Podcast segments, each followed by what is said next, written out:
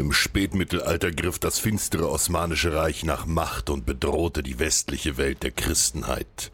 Allem Widerstand zum Trotze gelang es den türkischen Truppen im Jahr 1453 unter der Führung ihres Herrschers Mehmeds II. das mächtige Byzanz zu Fall zu bringen.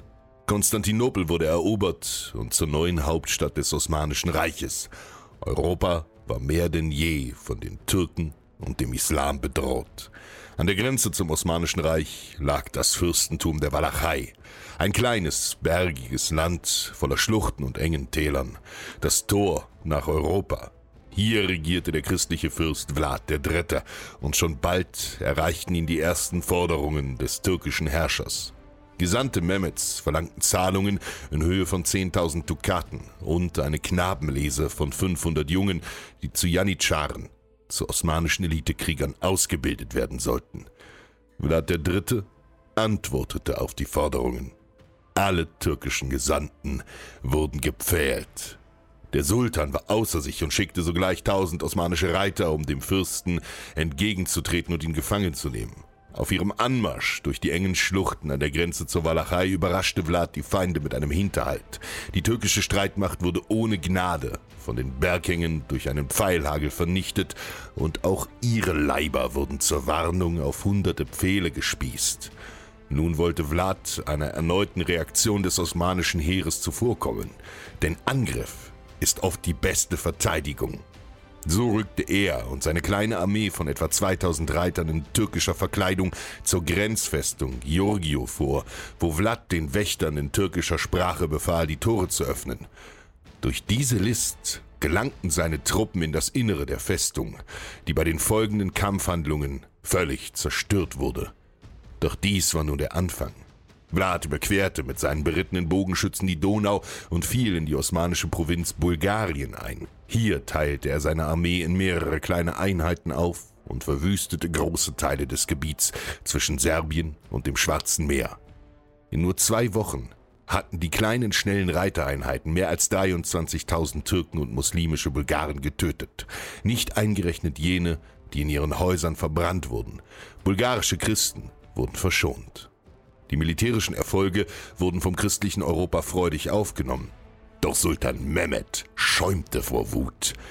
Wie konnte es ein kleines, unbedeutendes christliches Fürstentum wagen, dem großen Osmanischen Reich die Stirn zu bieten? Nachdem immer mehr türkische Truppen den tapferen Reitern der Walachei unterlagen und auf Pfähle gespießt wurden, beschloss Mehmed, Vlad selbst zu stellen. Der Sultan schickte Gesandte in alle Himmelsrichtungen aus, um eine Armee zusammenzustellen, die ähnlich groß und schwer bewaffnet war wie diejenige, die er bei der Belagerung von Konstantinopel eingesetzt hatte. Historische Schätzungen schwanken je nach Quelle zwischen 300 und 400.000 Mann. Angesichts dieser Übermacht ersuchte Vlad um Unterstützung bei seinen christlichen Nachbarn, dem ungarischen König Matthias Corvinus. Als Antwort erhielt er allerdings nur vage Versprechungen. Nun sah sich Vlad zu einer Generalmobilmachung genötigt. Nicht nur alle Männer im wehrfähigen Alter, sondern auch Frauen und Kinder ab zwölf Jahren wurden zusammengerufen und mit einem Bogen auf ein Pferd gesetzt. Vlads abenteuerliche Armee umfasste gerade einmal 22.000 Reiter. Die türkische Armee versuchte 1462 die Donau bei Widin zu überqueren. Doch bei dem ersten Versuch starben allein 8000 Türken im Pfeilhagel der Verteidiger, die sich am Fluss verschanzt hatten.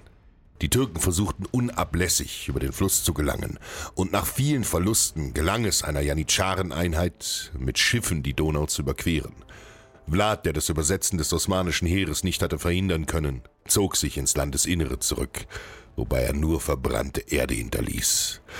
Um die ihn verfolgende osmanische Armee zu behindern, ließ Vlad mit Hölzern und Gestrüpp abgedeckte Fallgruben ausheben und jedes Gewässer vergiften, kleinere Flüsse umleiten und auf diese Weise weite Landstriche in Sümpfe verwandeln. Die Bevölkerung wurde samt ihrer Viehherden in die Berge evakuiert, so dass Mehmet wochenlang vorwärts zog, ohne Mensch oder Tier anzutreffen. Unzählige osmanische Soldaten starben an Hunger und Durst und unbemerkt hatte Vlad Lepra und Pestkranke in das riesige türkische Feldlager eingeschmuggelt, nachdem das feindliche Heer in der zerklüfteten Walachei immer weiter an Hunger und Krankheit entkräftete, begannen die Verteidiger mit nächtlichen Überfällen auf das türkische Lager. Im Schutze der Dunkelheit fielen tausende Osmanen den christlichen Pfeilen zum Opfer.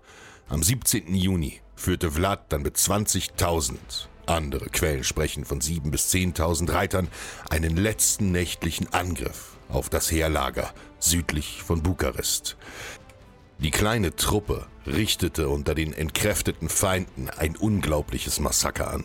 60.000 starben in einer Nacht, während Vlad im Kampf nur wenige seiner tapferen Krieger verlor. Am nächsten Tag befahl Mehmed II. Den Rückzug. Auch wenn Vlad wusste, dass der Sultan diese neuerliche Schmach nicht lange hinnehmen würde und ein weiterer Feldzug gegen die Walachei nur eine Frage der Zeit war, so hatte sich eine kleine Reiterschar durch Mut und Entschlossenheit gegen einen übermächtigen Gegner behaupten können und gesiegt. Der Unterschied zwischen dem, der du bist, und dem, der du sein möchtest, ist das, was du tust. So sagt ein walachisches Sprichwort.